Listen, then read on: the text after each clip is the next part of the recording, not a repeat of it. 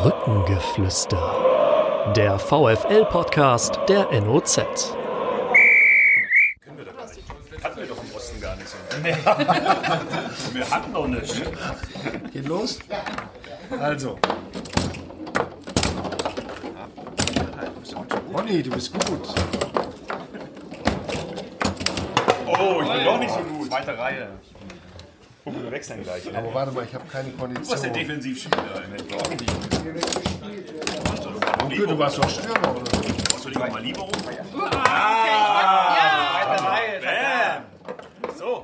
Brückengeflüster zum 16. der NOZ Podcast zum VfL Osnabrück. Heute mit einem Spezialthema der Fußball, der VfL und die DDR. Und dazu haben wir zwei prominente Gäste. Vielen Dank, Ronny Maul, Ex-Nationalspieler, Bundesliga-Profi und in der Jugend zum VfL Osnabrück gekommen aus Jena. Und Alexander Ukro, sportlicher Leiter des Nachwuchsleistungszentrums des VfL Osnabrück heute, stammt aus Frankfurt an der Oder und ist über Kickers Emden, VfB Oldenburg, SV Meppen irgendwann beim VfL gelandet. Nein, VfB Oldenburg streichen wir.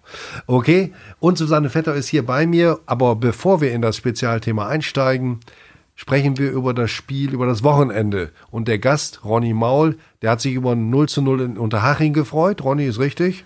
Das ist Mit richtig. dem SV Meppen. Ja. Also wir sind sehr zufrieden mit dem Punkt. Äh, klar will man immer gewinnen, aber aufgrund der Tatsache, dass wir auch viele äh, gesperrte Spieler und verletzte Spieler hatten, können wir da sehr, sehr gut mit leben. Der Podcast kann ja im Emsland nicht runtergeladen werden. Jetzt kannst du ja mal sagen, hast du dich denn auch gefreut über den 1-0-Sieg des VfL gegen den VfB Stuttgart? Da ich ja inzwischen seit zwölf Jahren in Osnabrück lebe, nehme ich das natürlich sehr wohl wahr und freue mich auch darüber, weil ich nicht zuletzt äh, selber natürlich auch einen Sohn habe, der immer wissen muss, wie der VfL gespielt Ist hat. VfL-Fan. Ja, ist Fan, Fan ehrlicherweise aktuell, glaube ich, von jeder Mannschaft. So. Hauptsache Fußball. Gut. Alex, du warst sogar im Stadion, hattest die Zeit abseits deiner Pflichten im NLZ. Wie hast du das Spiel empfunden? Gefreut hast du dich, ist klar, aber war es nun glücklich oder verdient oder beides? Ja, ich glaube, wenn wir als VfL Osnabrück gegen den VfB Stuttgart gewinnen, dann müssen schon viele Sachen äh, passen. Die haben gepasst. Wir haben äh, als Mannschaft uns reingehauen, haben äh, gefightet, äh, ge- geschlossen, als Mannschaft da äh, das Tor verteidigt. Am Anfang ein schönes Tor gemacht und dann haben wir ein bisschen Glück gehabt und äh, mit ein paar besseren Umschaltmomenten hätten wir vielleicht sogar noch das 2-0 machen können, aber insgesamt war es etwas glücklich. Aber äh, wir freuen uns darüber. Drei Punkte gegen Stuttgart äh, ist ein Riesenerfolg für die Mannschaft, fürs Trainerteam.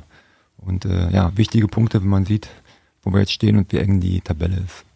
Alex, bei uns in der Redaktion ist es so, dass seit äh, vor allem seitdem Daniel Thun da ist, wir regelmäßig kleine Aufstellungswetten machen. Und äh, diesmal ging es äh, durchaus um einiges, nämlich der Verlierer musste einen Kuchen ausgeben. Jetzt haben wir ausgewertet. Äh, zwei Leute waren, glaube ich, nur annähernd richtig. Es gibt demnächst ziemlich viel Kuchen bei uns in der Redaktion. Wie ist es bei dir? Äh, wie siehst, hast du diese Aufstellung wahrgenommen? Hat sie dich auch überrascht? Ähm, ich muss ganz ehrlich sagen, dass ich mich vorher gar nicht mit beschäftigt habe, so richtig. Äh, weil ich da auch volles Vertrauen ins Trainerteam habe, äh, weil ich weiß, wie sie arbeiten, weil ich weiß, dass es immer Überraschungen gibt, immer Richtung Matchplan, auch glaube ich eine Riesenstärke vom Trainerteam, äh, weil sie dadurch auch die ganze Mannschaft mitnehmen oder sehr viele mitnehmen. Äh, Nicht-Nominierungen sind nicht unbedingt immer ein Zeichen von äh, schlecht gespielt, sondern auch äh, vielleicht äh, der Matchplan hat andere Spielertypen gerade, äh, ähm, die da wichtig sind und darum ähm, ja, habe ich da volles Vertrauen, habe jetzt nicht gewettet, glaube aber, dass ich beim Wetten ja, gar nicht so schlecht gelegen hätte, wenn ich mich vorher damit beschäftigt hätte. Aber ich kann auch äh, zur Illushöhe gehen, kann das Training gucken und äh, kann da vielleicht schon ein paar Eindrücke aufschnappen. Wobei äh, ich glaube, an der Illushöhe sieht man wenig, dann eher im Stadion kann man sehen, wer vielleicht dann am Wochenende nominiert wird. Ronny, wie ist bei dir? Du bist Manager, Sportchef beim, beim SV Meppen seit dem Aufstieg in die, der Rückkehr in die dritte Liga. Ähm, hast selbst lange Fußball gespielt, kannst, verstehst eine Menge davon. Ähm, wie eng bist du an der Mannschaft dran und an den Entscheidungen des Trainers Christian Neithardt? Es ist schon so, dass wir uns da regelmäßig austauschen, haben äh, beim SV Meppen allerdings eine etwas andere Aufteilung. Ich bin der Geschäftsführer des Hauptvereins und wir haben noch einen Sportvorstand, der äh, in Abstimmung mit dem Trainer da in erster Linie für die äh, Personalentscheidung zuständig ist. Aber Christian kommt schon regelmäßig auch ins Büro und wir tauschen uns aus und möchte natürlich auch meine ja, äh, Wahrnehmung oder meine, mein Empfinden der, der Spiele, der Leistung dann auch äh, gerne rückgespiegelt haben. Aber ich glaube, die Meppen haben dich nicht in erster Linie als Buchhalter geholt, ne? Nee, das nicht. Es ist schon, glaube ich, am Ende des Tages so nicht, äh, nicht ganz schlecht, wenn man noch den einen oder anderen Kontakt im Fußballgeschäft hat. Gut, wir machen es heute mit unserer zugeschalteten, mit unserem zugeschalteten Gast ein bisschen anders. Der äh, diejenige bleibt die ganze Zeit drauf. Ich äh, will so viel sagen. Du hast sie kennengelernt, Ronny, am vergangenen Freitag bei einer Veranstaltung des Fanprojekts Lernort Bremer Brücke. Da ging es auch um das Thema DDR. Da hast du vor Schülern aus Wallenhorst gesprochen. War ein ganz tolles Gespräch. Die haben auch extrem interessiert zugehört und gefragt. Oder wie hast du es empfunden?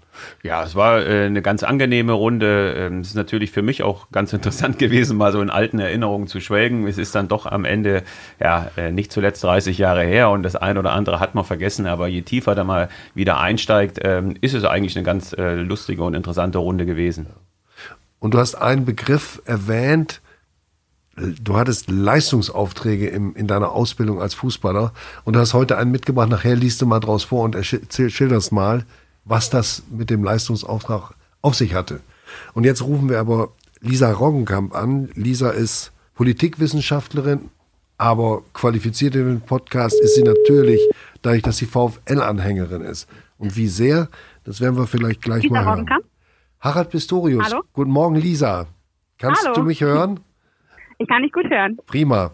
Ich habe gerade gesagt, ähm, du bist Politikwissenschaftlerin, hast dich sehr mit der Geschichte der DDR beschäftigt und ähm, auch mit der Geschichte des DDR-Fußballs. Aber qualifiziert ja. für den Podcast bist du natürlich, weil du VfL-Anhängerin seit Kindesbeinen bist. Du ja. warst in der Ultra- und Fanszene aktiv, bist es heute noch, arbeitest beim Fanprojekt mit. Aber jetzt wollen wir wissen, wie hast du den vergangenen Samstag erlebt? Du konntest ja nicht ins Stadion. Du bist in Berlin zurzeit. Wie ist das gewesen? Ja, das war total ärgerlich, ähm, dass ja der 9. November war und somit auch ein wichtiges Datum für den Mauerfall oder der Mauerfall, da ja stattfand, ähm, musste ich noch eine Veranstaltung betreuen. Ähm, konnte bis zur 85. Minute gucken, also hatte ja einen Freund, der das Spiel zeigte bei sich zu Hause und musste dann in der 85. Minute leider gehen, was mir gar nicht so passte, weil ich ja nun doch wissen wollte, wie es ausgeht und war schon vom Spielstand so euphorisiert, dass ich mich auf mein Fahrrad äh, gesetzt habe und so halb singend, halb summend zu meiner Veranstaltung fuhr und die ganze Zeit nur dachte, ich hoffe, wenn ich ankomme, steht auf dem Handy, dass es gereicht hat. Und genau, habe irgendwie das Schicksal bestochen mit meinen Gesängen und ähm, dann hat es ja gereicht zum 1 zu 0. Und bin ich ganz euphorisch dann in diese Veranstaltung gestartet.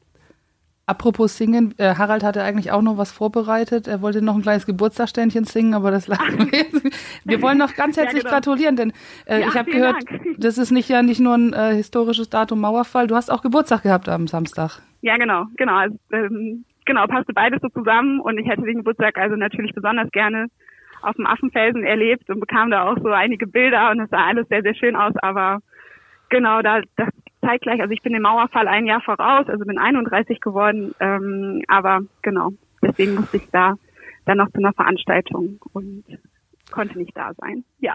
Die junge Frau, die mir das Singen verboten hat, ist meine Kollegin Susanne Vetter. Ähm, ich stelle dir mal eben den Rest der Runde vor. Unsere prominenten ja. Gäste, Ronny Maul, den hast du ja am vergangenen Freitag bei der Veranstaltung des Fanprojekts Lernort Stadion bereits kennengelernt und interviewt. Ja. Und äh, Alexander Ukro, Nachwuchs, Leiter des Nachwuchsleistungszentrums des VfL Osnabrück, Ex-Profi und er stammt aus Frankfurt an der Oder. Und äh, wir sprechen über Fußball in der DDR und du hast gesagt, du bist 31 am Tag des Mauerfalls geboren. Ich glaube, Susanne, wir können ruhig einmal kurz sagen, wie sich jeder hier in der Runde an diesen Tag erinnert. Alex, du als ältester Gast fängst vielleicht mal an. Ja, erstmal noch Hallo und auch mal äh, zum Geburtstag alles Gute nachträglich. Ähm, äh, diese Zeit damals war ja auch geprägt von äh, vielen Flüchtlingen über Prag, Ungarn. Äh, äh, vor allen Dingen hat man da die Nachrichten noch mehr in der DDR geguckt und ich kann mich erinnern, dass ich auch dann zu Hause war und ähm, ja, vom Balkon gesehen habe, dass dann die, die, ganzen Demonstrationen waren und dann irgendwie im Fernsehen dann die, diese Pressekonferenz kam, wo dann es darum geht, okay, jetzt ist die Mauer auf, ja, ab sofort, oh ja, sofort. Und ja, ich war zu Hause mit meinem Vater und habe da im Fernsehen das verfolgt. Ja, bei mir war es so, dass ich natürlich jetzt rückblickend äh, mich dran erinnern kann, dass extrem viel Unruhe war. Also es war jetzt natürlich klar, es ist irgendwas ganz Großes in Bewegung und äh, es ist äh, sowohl zu meiner Zeit dann in Jena äh, in der Stadt wahnsinnig viel auf den Beinen. Für mich persönlich war es natürlich am Ende des Tages äh, im, im Alter von äh, 16, 17 Jahren eine Zeit. Ich habe dann nach wie vor äh, im Sportinternat äh, gelebt und gewohnt und habe täglich trainiert. Und da war man vielleicht ein, ein Stück weit nicht so äh, intensiv bei irgendwelchen Demonstrationen dabei. Aber alles in allem war es natürlich äh, schon eine sehr, sehr unruhige und, und bewegende Zeit.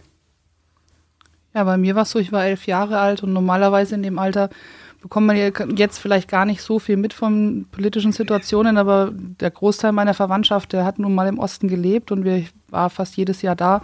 Für mich war auch die Zeit, wie du sie gerade geschildert hast, Alex, äh, vor, vor dem Mauerfall sehr bewegend, weil meine Verwandtschaft damals ähm, in Ungarn Urlaub gemacht hat und wir haben quasi jeden Tag äh, gewartet und schon fast die Betten bezogen, ob sie jetzt kommen oder nicht.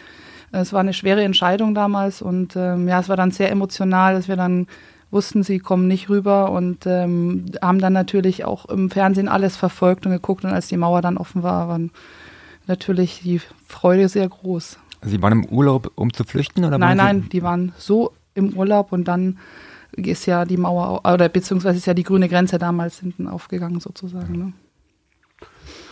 Ich war kurz vorher von einem Urlaub aus Ägypten wieder gekehrt, äh, zurückgekehrt. Das war ein Flug über Budapest und Ostberlin.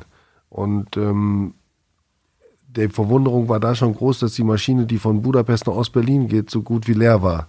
Und am Flughafen in, in Ostberlin traf ich einen ehemaligen Top-Handballer der DDR, Jürgen Rost, ist ein Onkel vom ehemaligen HSV-Torwart. Und der gehört zur weitläufigen Verwandtschaft. Das war eine Zufallsbegegnung, der stand da in Uniform. Und ich habe ihn angesprochen mit, hey Jürgen, was ist denn bei euch los?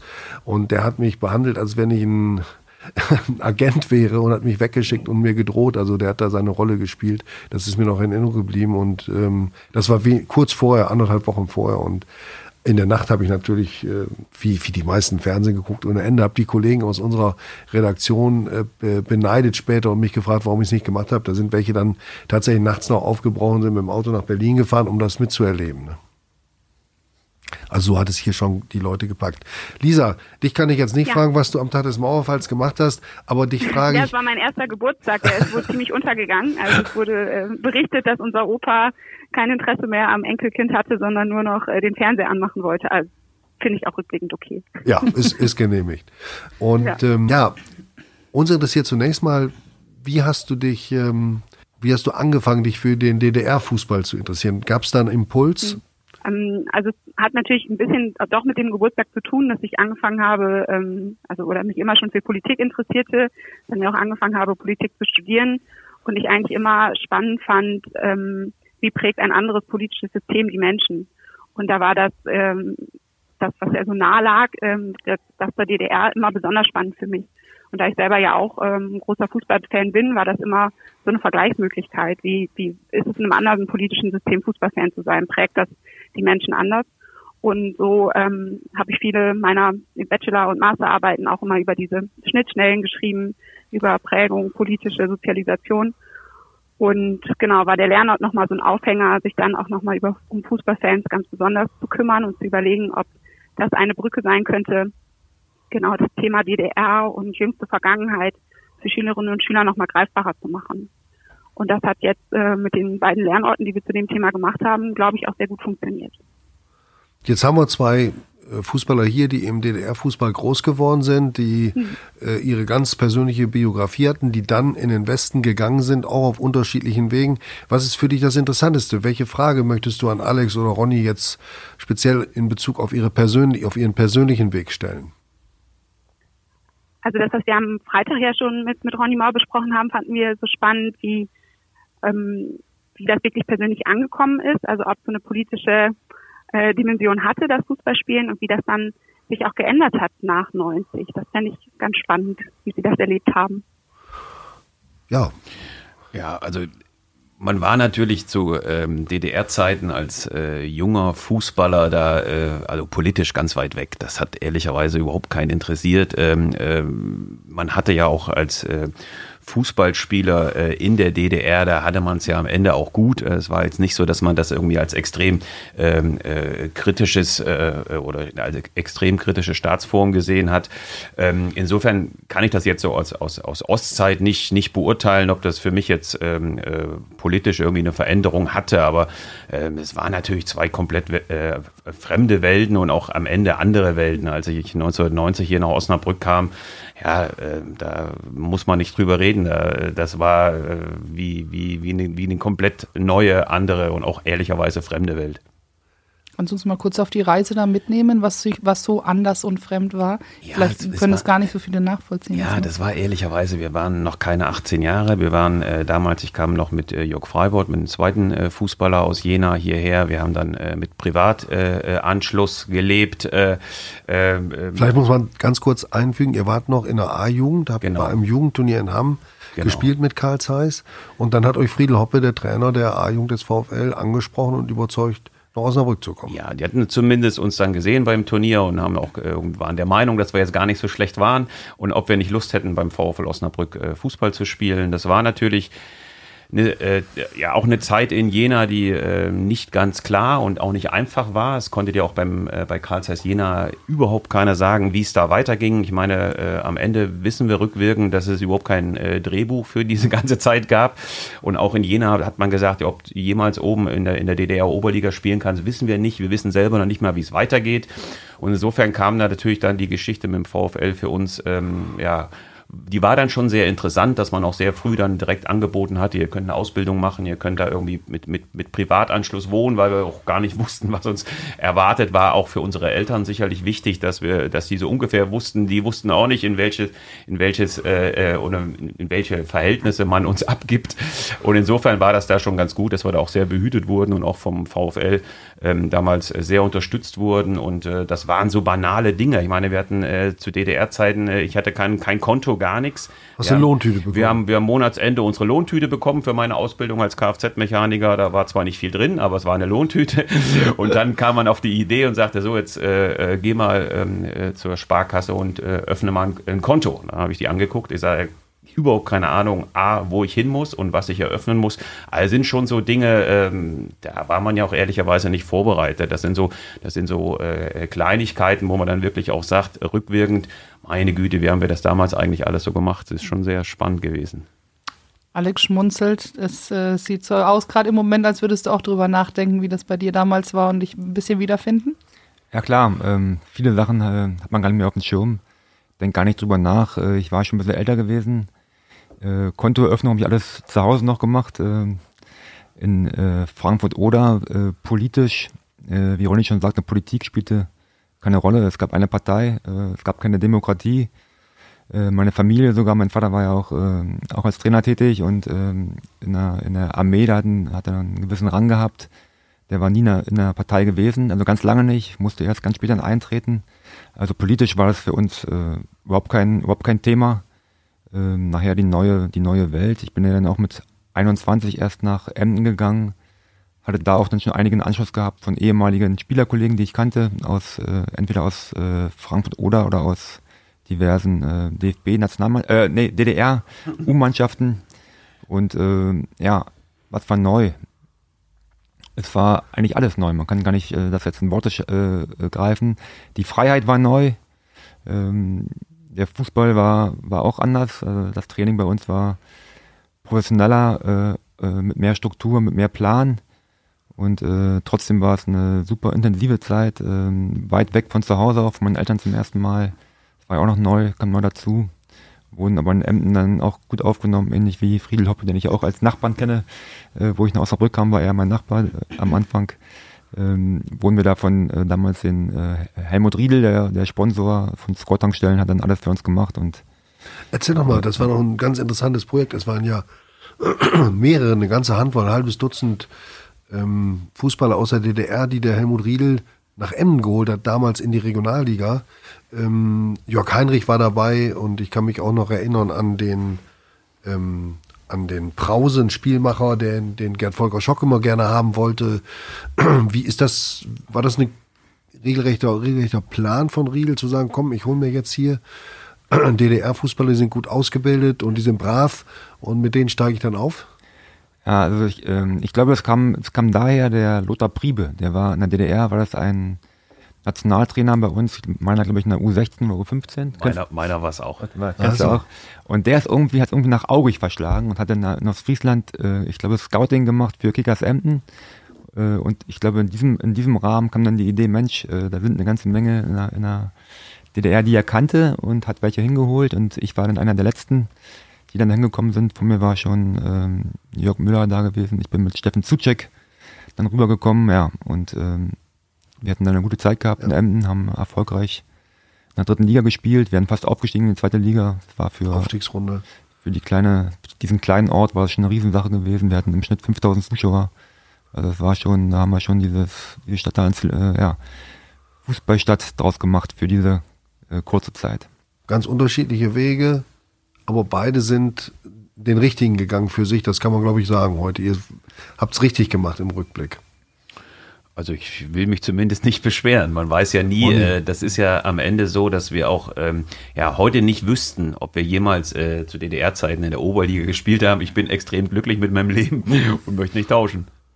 Ich möchte auch nicht tauschen. Äh, natürlich gibt es immer so äh, Gedanken. Bei mir war es so gewesen damals, dass ich äh, mit der Wende eigentlich äh, eine größere Erkrankung hatte, eine Nier Nierenerkrankung. Es war nicht klar gewesen lange, ob ich nochmal Leistungssport machen kann oder nicht und habe mich dann schon sehr früh auch mit dem, mit der, mit dem, mit dem Plan B beschäftigt. In der DDR war es so gewesen, äh, das Leben war vorprogrammiert. Man war Spieler, dann wurde man Trainer, hat äh, an der DHFK Sport studiert, also es war, es gab keine, keine großen äh, äh, ja, Möglichkeiten. Und dann mit der Wende natürlich, äh, die Welt stand offen. Und ähm, ich habe überlegt, okay, äh, gehst du jetzt in den Profibereich? Äh, weil irgendwann war klar, ich kann wieder Fußball spielen hatte noch von Gladbach eine Anfrage gehabt zum Probetraining, aber habe mich dann entschieden für den sicheren Weg ähm, äh, nach Emden zu gehen, weil ich da parallel eine Ausbildung machen konnte und äh, auch wusste, dass Anschluss aus, mein, aus meiner Vergangenheit, ein paar Leute, die ich kenne, und bin dann halt nach Emden gegangen, habe da meine Banklehre gemacht und in der dritten Liga Fußball gespielt, was heute auch gar nicht mehr gehen würde. Oder ganz selten. Den letzten, den ich kenne, war Uwe Brunn. Ja. Lisa Roggenkamp, ähm, waren das ähm, war das irgendwie typisch für die, für die Zeit der Wende im DDR-Fußball, was die beiden erzählt haben? Und vielleicht nochmal vorab die Frage, ähm, unpolitische Fußballer, das haben sie beide gesagt, interessiert am Fußball und Fußballer waren in der DDR, glaube ich, auch privilegiert.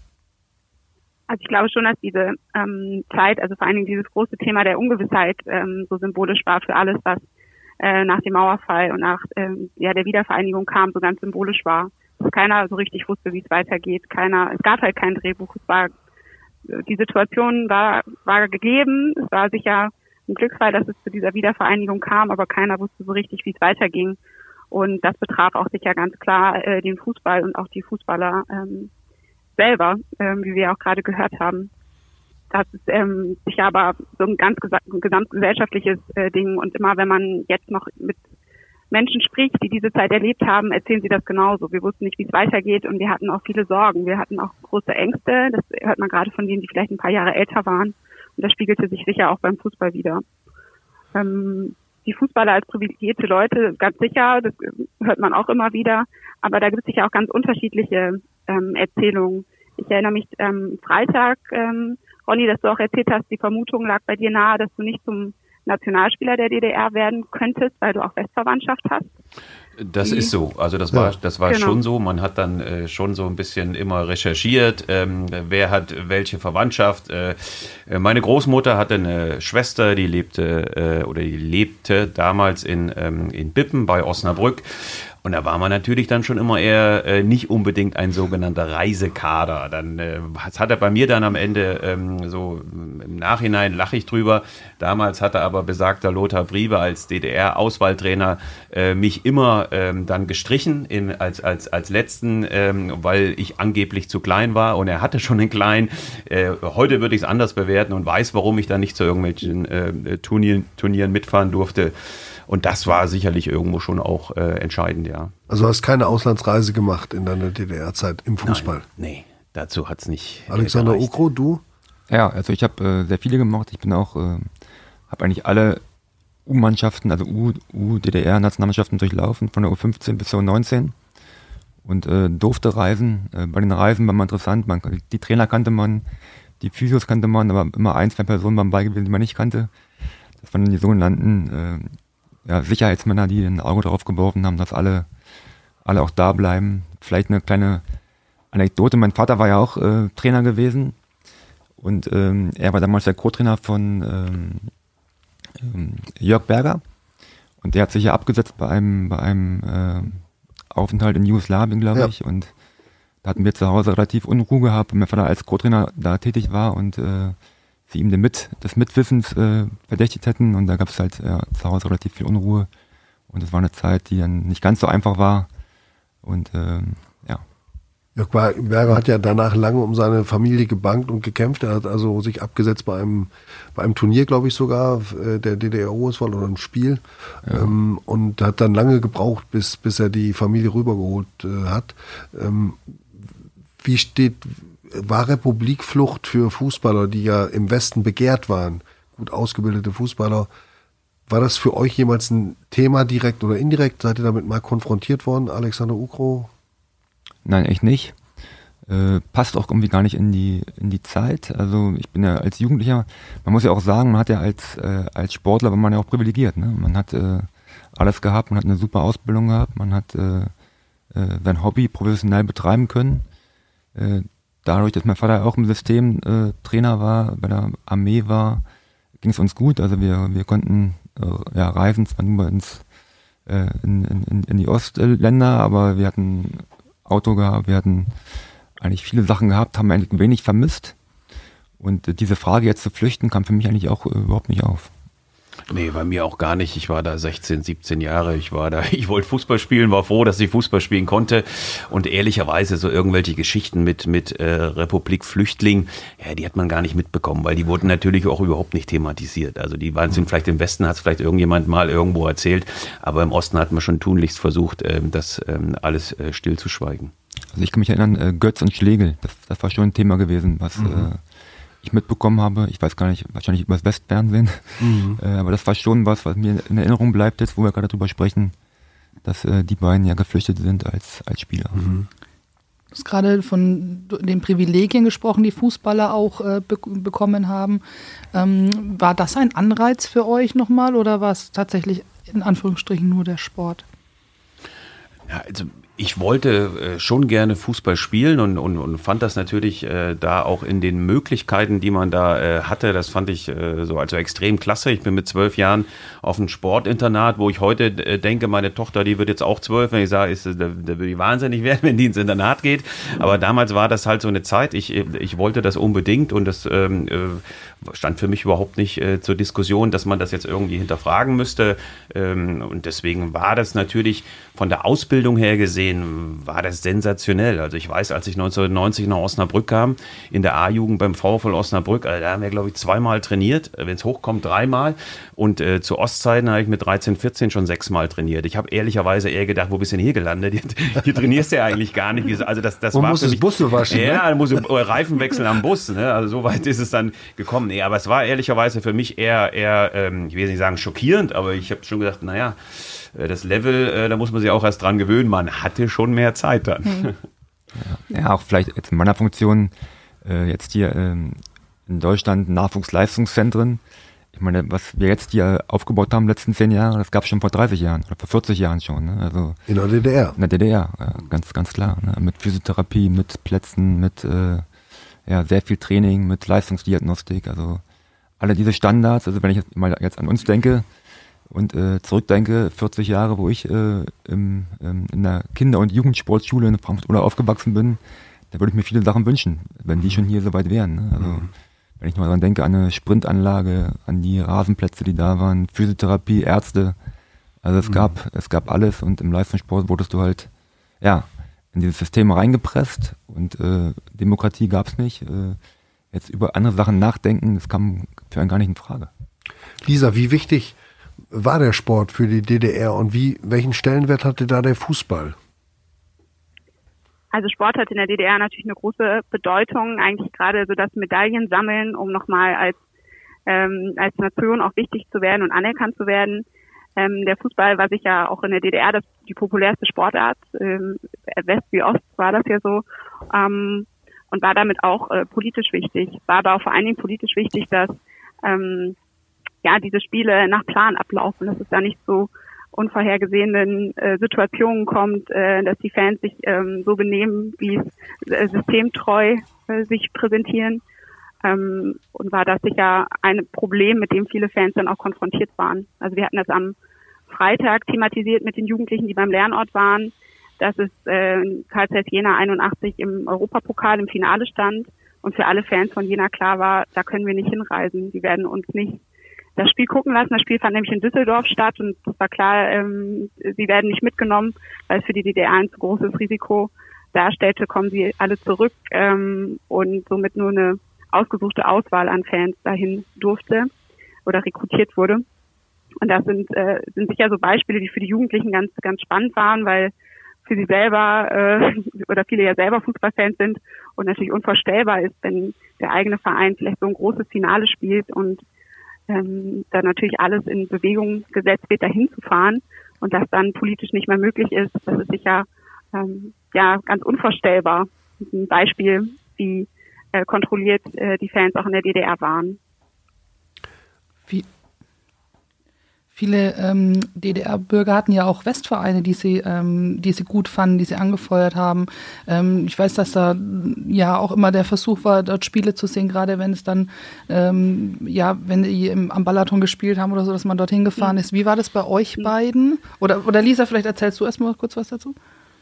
Also wir hatten da ein Beispiel rausgesucht von einem Fan, der Borussia Mönchengladbach-Fan war und äh, sicher auch ein ganz mutiger und provokanter äh, Typ war. Das hatten wir in einem der Lernorttage, ähm, haben wir seine Biografie mal ähm, begutachtet und der war schon in frühester Zeit immer äh, im Visier der Stasi geraten und hat die Stasi auch probiert, ihn, wie es im Stasi-Sprech heißt, zu zersetzen, weil er einfach ähm, zu offen und provokant mit seiner Liebe zu Borussia Mönchengladbach umgegangen war und letztendlich das auch sogar zum Ausreise, zur Ausreise geführt hat, dass er irgendwann ähm, gebeten wurde zu gehen und dann sein erster Weg ähm, an den Bökelberg führte. Also diese Geschichten sind, da gibt es einige von und eignen sich auch immer ganz gut für, für den Lernort. Mhm. Wie war es bei euch? Hattet ihr Vereine? Also ich war in, in der Tat, also damals von äh, Jena aus konnte man natürlich sowohl das Radio als auch äh, sicherlich das Westfernsehen empfangen. Es war nicht überall in der DDR so. Bei uns äh, ging das glücklicherweise und natürlich haben wir das auch am Radio verfolgt, wenn äh, Bundesliga lief. Ähm, ich war äh, in der Tat auch Borussia Mönchengladbach-Fan, mein zwei Jahre älterer Bruder war Bayern-Fan und diese ganzen ähm, ja, äh, Duelle, die damals auch so äh, im Westen abliefen, die haben wir natürlich dann auch äh, verfolgt und haben sie auch ehrlicherweise auf dem Hof dann auch immer nachgespielt. Also es war schon so, dass wir das wahrgenommen haben, aber ähm, ja, wir haben natürlich im Leben äh, uns nie irgendwie vorgestellt, dass wir da mal irgendwie ein Spiel sehen. Ja, also ich war jetzt kein Fan von einer Mannschaft, aber natürlich auch mal am Radio geguckt, die Konferenzen äh, um halb vier und abends Sportschau war Pflicht, da habe ich äh, immer, immer gesehen. Ich glaube, vorher oder nachher kam dann auch das DDR-Oberliga. Äh, es passte nämlich auch von der, von, der, von der, Zeit her. Also es war immer jedes, jeden Samstag Pflichtprogramm. Erst Radio gucken und dann äh, abends die Sportschau. Ja. Aber ich war jetzt kein Fan. Ich war eher so äh, immer Personen, wenn ich Personen mochte. Mhm. War ich halt dann auch äh, für diesen Verein, aber nicht jetzt, dass ich jetzt irgendwie Gladbach oder HSV oder Bayern. Ja. Welche Personen gab es da War so? ich nicht und bin ich nicht. Was waren so deine Spieler, die du hattest? Ah, ich, ich meine so HSV damals, äh, Horst Rube, Felix Magath, Manni Kaltz, äh, fallen mir jetzt äh, so ein. Ähm, Burgsmüller, äh, war ich ein äh, super Spieler, super, super Torjäger, super Tore gemacht, cooler Typ, äh, ja. Wir bleiben noch ein bisschen beim DDR-Fußball. Wir haben festgestellt, dass viele wissen gar nicht, was der Fußball in der DDR was ihn ausgemacht hat, Lisa. Was sind die markantesten Unterschiede, was, die man sich heute gar nicht mehr so vorstellen kann oder die viele Fans im Westen gar nicht mehr kennen? Die Vereinsnamen, fangen wir mal mit den Vereinsnamen an. Wir hatten genau. Vorwärts, wir hatten Dynamo, wir hatten äh, Stahl, ja. wir hatten Sachsenring, Zwickau. Und, und, wir hatten BSG Traktor Kleistal, mein das erster ist Verein. der Verein von Ronny. ja, ähm, vielleicht kannst du mal so ganz äh, grob ja. die, diese Strukturen skizzieren. Genau, also der, ähm, alles in der DDR war ja in einer gewissen staatlichen Kontrolle und der staatlichen Lenkung unterstellt und somit auch die, die Fußballvereine. Und diese Namen, zum einen spiegeln sie natürlich ähm, die, ähm, die vor allem die ähm, Betriebe der DDR wieder, weil sie immer an Betriebe angeknüpft waren, aber auch ähm, die andere Hierarchie, dass die ähm, Dynamo-Vereine waren ja äh, die privilegiertesten, die Armee, Volkspolizei und MFS-Clubs, also Stasi-Clubs, ähm, da einfach an ja ähm, die B, ähm, der BFC aus äh, Dynamo aus Berlin. Das ging weiter mit den FC-Vereinen, also den Fußballclubs und dann den eher nicht privilegierten Betriebssportgemeinschaften, den BSGs. Und ähm, genau spiegelt es zum einen sicher auch so die Landschaft wieder der DDR, die unterschiedlichen Betriebe, die dort im Land existierten, aber auch diese Hierarchie von privilegierten und nicht privilegierten Vereinen. Ja.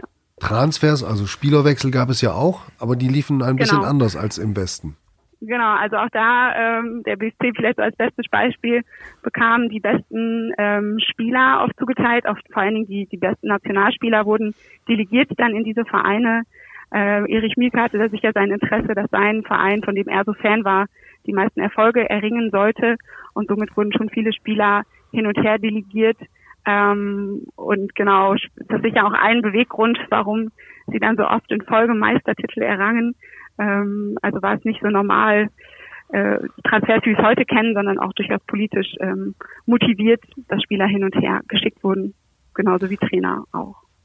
Alex, Es gab auch keinen Videobeweis. Also beim, beim BFC Dynamo konnte man die Uhr nachstellen, äh, wenn es mal eng wurde, wurden viele Elfmeter gegeben oder Nachspielzeit. Also es war schon äh, also tatsächlich. sehr, ja, sehr, sehr auffällig, dass dann äh, da auch dann die Schiedsrichter äh, mitgeholfen haben. Aber auch jetzt Richtung Richtung ähm, Umsiedlung, ähm, auch in der eigenen Biografie. Mein Vater war auch früher Fußballer gewesen und ich bin in Berlin geboren und er hat in Berlin gespielt. Ich glaube, es hieß Vorwärts Berlin. ASK Vorwärts Genau. Berlin. weil es da halt sehr viele Mannschaften gab, wurden 67, äh, 76 wurden sie umdelegiert nach Frankfurt oder der Verein und äh, dementsprechend bin ich auch dann mit meinen Eltern umgezogen nach Frankfurt oder. Also ein ganzer Verein wurde Ein ganzer um- Verein wurde umgesiedelt. umgesiedelt. Nicht mehr Mhm. Spieler, ein ganzer Verein. Ja. Frankfurt hatte keinen Erstligisten, Berlin hatte Union und Dynamo. Ja. Und ähm, Ich hätte noch eine Frage an Lisa. Ähm, wir haben vorhin von den beiden gehört, dass sie gesagt haben, es, äh, für sie war der Fußball nicht sehr politisch. Für viele Fans war aber politisch, ähm, wie wir wissen. Die haben das auch genutzt, teilweise im Stadion, um ihre politische Meinung mal kundzutun, was man ja sonst in der DDR jetzt nicht so offen ge getan hat oder offen tun konnte. Genau, Sie hatten das am Freitag in einem Text über BSC Dynamo auch, dass, ähm, dass er so als Stasi-Verein galt und auch so wahrgenommen wurde. Die Stadien waren immer voll, wenn der BSC Dynamo kam und bot jetzt auch gerade ähm, diese Masse an Leuten, die da waren, einen größeren Schutzraum als sonst, sodass da auch Sachen gerufen werden konnte, die sonst sonst nicht möglich war. Ne? Sei es ein Freistoß, äh, der geschossen wurde und man rief, die Mauer muss weg. Diese Doppeldeutigkeit wurde sicher äh, immer wieder genutzt. Ähm, gibt ganz ähm, genau gibt viele Beispiele, wie, wie die Fankurve da auch als als Freiraum genutzt wurde, um so ähm, aus dem Alltag auszubrechen und da auch mal eher das zu sagen, was einem unter den Nägeln brannte. Ronny, ich habe vorhin den Leistungsauftrag angesprochen. Kannst du vielleicht mal erklären, was es sich da gehandelt hat und mal einen Satz draus vorlesen? Ja, es war jetzt ähm, eigentlich ganz interessant, mal nach so ein paar Jahren ähm, das wieder hervorzugraben. Äh, es war in der Tat so, dass man dann im Prinzip jedes Jahr äh, einen sogenannten Leistungsauftrag äh, bekommen hat und da stand dann halt auch drin, was man für Aufgaben in dem nächsten Jahr äh, erreichen sollte. Und dann ähm, ging das halt am Ende, war das immer äh, unterteilt. Denn einmal zum ersten äh, politisch-ideologisch hatte man ein paar Aufgaben äh, zu erfüllen. Zum zweiten natürlich äh, schulisch und zum dritten halt auch sportlich. Insofern ähm, ging es dann halt auch darum, dass da eine bestimmte Zeit stand, äh, wenn man jetzt äh, zum Beispiel äh, schneller werden sollte oder man sollte über 10 Meter, über 30 Meter und 60 Meter eine bestimmte ähm, Schnelligkeitsstufe Das erreichen. war vorgegeben. Ja, das war das Ziel. Ob man das erreicht, ist jetzt ein anderes Thema. Oder man hatte zum Beispiel einen Notendurchschnitt bei den Spielen zu erreichen. Und ähm, also was ich, was äh, heute äh, lacht man sich natürlich darüber kaputt, aber bei mir steht jetzt zum Beispiel im Jahr 1986, 87 unter politisch-ideologisch Leister als Verantwortlicher der zu pflegenden Beetfläche im KJS-Objekt gute Arbeit. Und also man hatte im Prinzip so seine Aufgaben und sollte immer zusehen, ähm, äh, dass man sich da auch engagiert und dass man da auch äh, teilnimmt.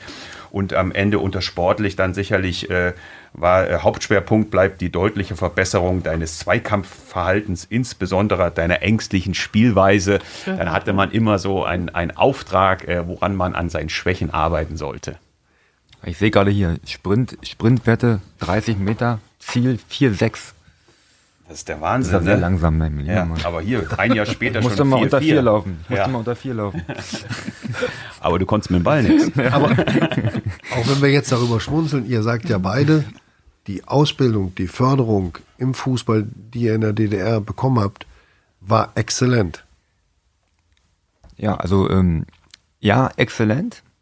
Aber ähm, bei mir kommen jetzt auch äh, in der aktuellen Phase gerade jetzt äh, als in meiner Funktion, die ich jetzt habe, Leiter Leistungszentrum, auch immer wieder diese, diese Rückblicke, dieses System, äh, was auch mal jetzt bei uns in, im Augenblick durch die Zertifizierung immer gleicher wird, äh, immer, immer, immer, immer mehr das Gleiche. Und wenn ich dann Spiele sehe in den U-Mannschaften, wo auch alles immer gleicher ist, also ich glaube, dass damals wie heute da diese Kreativität äh, ein bisschen verloren geht, äh, bin ich ganz sicher, dass es so ist dass man da aufpassen muss, auch gerade jetzt in der aktuellen Situation, auch jetzt in meiner Funktion, dass man da vielleicht ein paar neue Wege geht, um ja dieses immer gleich, immer gleich äh, bisschen aufzubrechen und äh, ja auch die, die Spieler mit in diesen Ausbildungsprozess mehr einzubinden.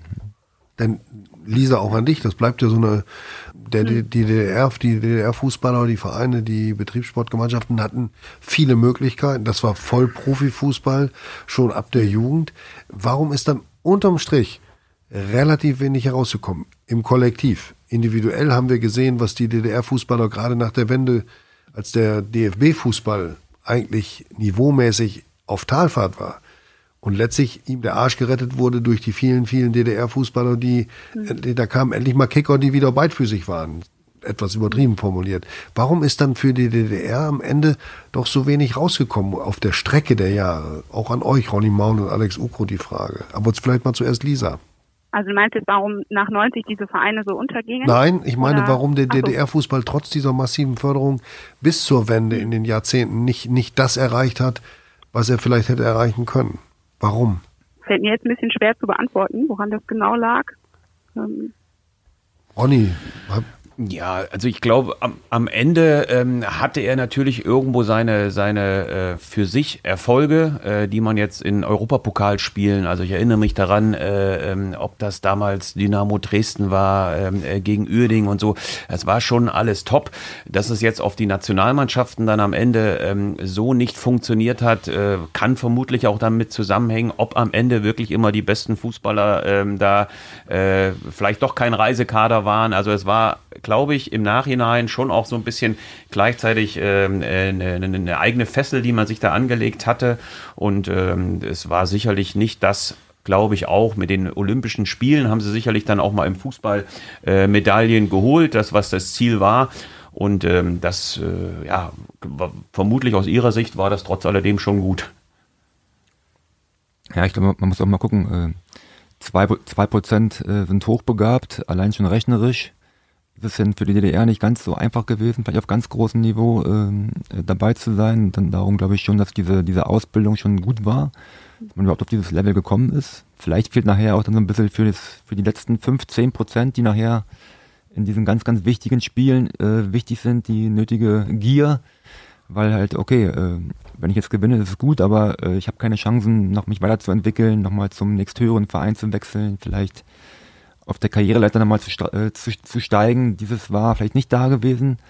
Vielleicht waren diese, diese, diese Fakten auch dafür äh, verantwortlich, dass halt vielleicht ja, der ganz große Erfolg jetzt äh, auch international über einen längeren Zeitraum nicht da war. Verknüpfen um das nochmal zu ergänzen, auch die, die Idee natürlich oder der Wunsch äh, der Politik war, vor allen Dingen viele Medaillen zu sammeln und so. Eine Fußballmannschaft sammelt ja dann doch nur letztendlich eine und äh, lag dann der Fokus ja, auch ein bisschen auf diesen Olympischen Spielen und der Leichtathletik und diesen, diesen ähm, Bereich des Sports. Gehen wir noch mal ganz kurz äh, weiter in die Zeit der Wende und die Jahre danach. Ähm, Ist der DDR-Fußball das, was von ihm übrig geblieben ist und wie er behandelt wurde, ist das gleichzusetzen oder zumindest ähnlich gelaufen wie im gesamten Vereinigungsprozess, Lisa? Ja, würde ich ganz klar so sehen. Also ähm, viel, ähm, was man jetzt auch an Unzufriedenheit merkt, ähm, kann man sich ja auf diese Phase zurückbringen, ähm, also auf die 90er Jahre, wo mit viel Ungewissheit ähm, auch viele einfach auf der Strecke geblieben sind oder ja nicht die Anerkennung bekommen haben, die sie sicher verdient hätten. Und äh, ist der Fußball davon genauso betroffen gewesen. Ja. Also ich würde es persönlich auch komplett so äh, unterschreiben. Es ist sicherlich so gewesen, dass ähm, direkt nach der Wende ehrlicherweise der Fußball auch erstmal ausblutete. Es war, ähm, es waren so viele Spieler, die dann äh, zu den Westvereinen gewechselt sind, weil sie da natürlich auch ähm, da, äh, endlich in der Lage waren, das große Geld ähm, zu verdienen. Und das ist schon am Ende auch äh, gleichzusetzen mit der, mit der gesamten äh, Situation der, der DDR, wo auch vieles am Anfang im, im ähm, jetzt direkt weg musste, weil natürlich von von der Planwirtschaft, wo jeder seinen Job hatte, man dann sehen musste, wo man, wo man unterkommt. Und äh, das ist, glaube ich, am Ende auch sicherlich noch Punkt zwei ähm, in der, in der Fußballgeschichte ist, dass natürlich auch dann äh, in den äh, DDR-Fußballvereinen da auch viel fehlgewirtschaftet wurde, wenn man da an das Thema mit Dresden denkt, mit dem Otto, was da auf einmal äh, für Manager der Meinung waren, sie müssen den Fußball da komplett neu erfinden oder dürfen sich da endlich mal austoben. Darunter haben natürlich auch die DDR-Vereine gelitten und es dauerte eine ganze Weile, ähm, ja, bis man dann irgendwo in der Lage war, sich, äh, sich selbst äh, zu organisieren. Alex Ugo? Sehe ich genauso. Ähm, kann ich nur äh, mich anschließen, auch jetzt, wenn ich meinen Verein sehe, Frankfurt oder wenn ich dahin fahre, wie die Plätze aussehen, wie die Anlage aussieht, in welchen Ligen die unterwegs sind, das ist dann schon äh, äh, ja, traurig und da sieht man halt, dass da halt ja, dass, äh, ja, nicht viel übrig geblieben ist. Wie wichtig ist es denn da, dass äh, Vereine, Leipzig ist ja ein streitbares Projekt durchaus, aber wichtig ist es, dass Leipzig als Ostclub und jetzt vielleicht auch mit Union Berlin ein weiterer wieder in der Bundesliga spielen. Ja, also ich als Berliner freue mich riesig für, für Union, äh, dass die aufgestiegen sind, jetzt auch so eine gute Rolle spielen, haben viele Sachen richtig gemacht, auch wenn ich jetzt gerade in der Jugend verfolge, äh, A-Jugend, B-Jugend, äh, wie die da äh, Fußball spielen vor allem auch, äh, freue ich mich drüber und ja, sicherlich wichtig für die, für die, für die ehemalige DDR, dass da der, der Ostverein in, in Berlin da jetzt auch in der Bundesliga spielt. Es war sicherlich so, dass ähm, äh, mit Beginn, ähm, äh, also nach 1990 in, in der ersten Funktion sicherlich Hansa Rostock diese Rolle hatte, als, als wirklich dann am Ende acht, neun Jahre Bundesliga. Wenn ich an meine Zeit äh, bei Hansa denke, also wenn wir irgendwo gespielt haben, das kam eigentlich aus diesem gesamten Bereich, äh, sind, kamen Leute zu irgendwelchen Auswärtsspielen ähm, angefahren. Es waren immer überall fünf bis sechs, siebentausend ähm, Gästefans.